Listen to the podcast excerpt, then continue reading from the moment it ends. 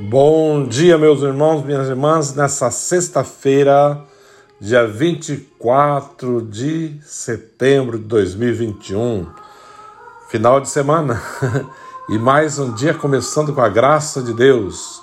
Em tudo dai graças, né? Se chegamos até aqui porque Deus é bom, a sua fidelidade perdura para sempre, como o salmo diz, né? Deus é sempre fiel. Essa semana tem tocado muito, né? O salmo de domingo passado, quando dizia: É o Senhor quem sustenta a minha vida. Lembra sempre disso. É o Senhor quem sustenta a minha vida. É Ele que me segura nos braços. E hoje o Evangelho é, de São Lucas está nos dizendo: Aconteceu que Jesus estava rezando num lugar retirado e os discípulos estavam com ele.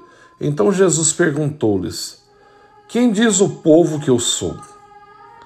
Eles responderam: Ah, uns diz que é João Batista, outros que é Elias, mas outros acham que é algum dos antigos profetas que ressuscitou. Mas Jesus perguntou: E vós, quem dizeis que eu sou? Pedro respondeu: O Cristo de Deus. Mas Jesus proibiu-lhe severamente que contasse isso a alguém e acrescentou: O filho do homem deve sofrer muito, ser rejeitado pelos anciãos, pelos sumos sacerdotes e doutores da lei, deve ser morto e ressuscitar no terceiro dia. Palavra da salvação. Glória a vós, Senhor. Esse evangelho, ele é bem conhecido. Né? Marcos narra de um ponto um pouco diferente e Mateus também.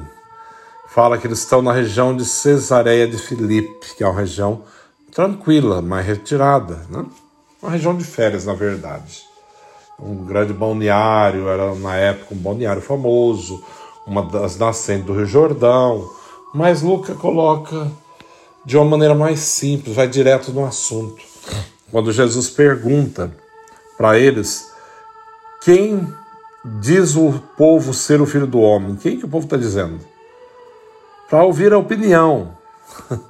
ah, uns dizem que é João Batista, outros dizem que é Elias, um dos profetas que ressuscitou, tal, tal, tudo muito assim vago. Mas quando Jesus olha para eles e pergunta: e para vocês, quem eu sou? Pedro vai dizer: o Cristo de Deus. Olha.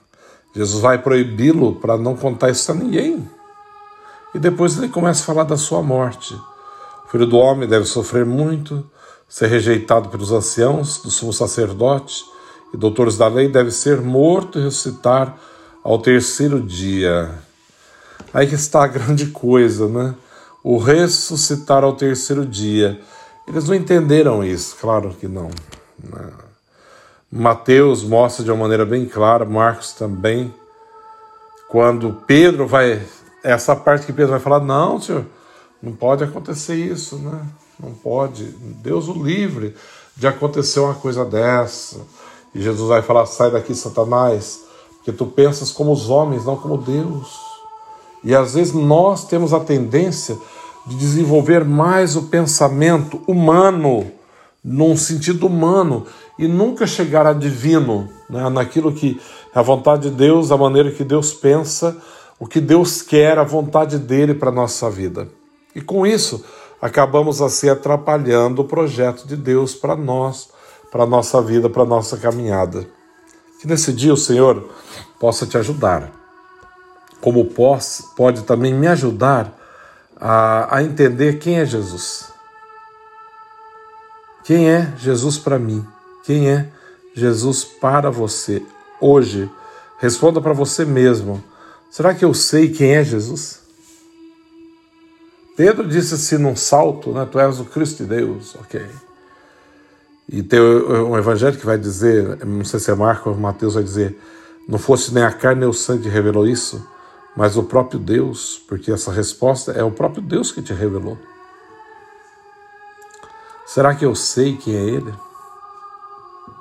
Será que as minhas atitudes mostram quem Ele é?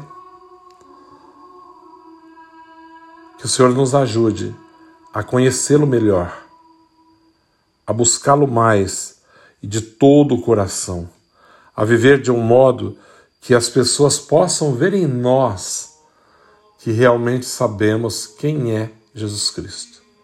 O evangelho de ontem falava do tetrarca Herodes, que tentava ver, saber quem era Jesus, porque ele tinha ouvido falar tanto dos milagres, das curas, de tanta coisa que tinha realizado, e ele procurava saber quem era, né? Por curiosidade preocupação, não quisesse mudar de vida, né? E assim muitos fazem.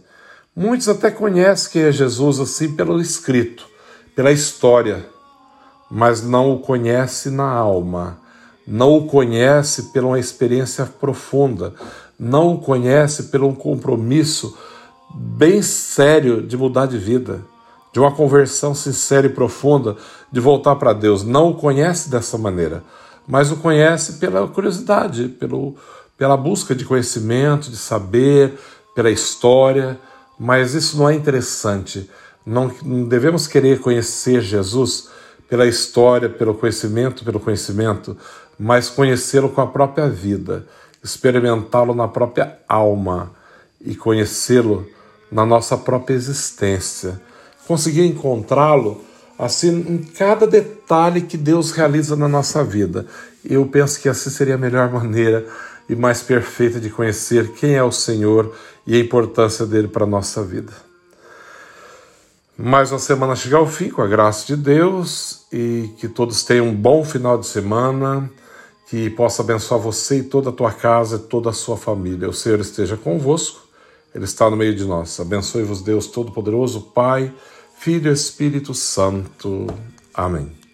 Um santo dia a todos e um bom final de semana. Deus abençoe.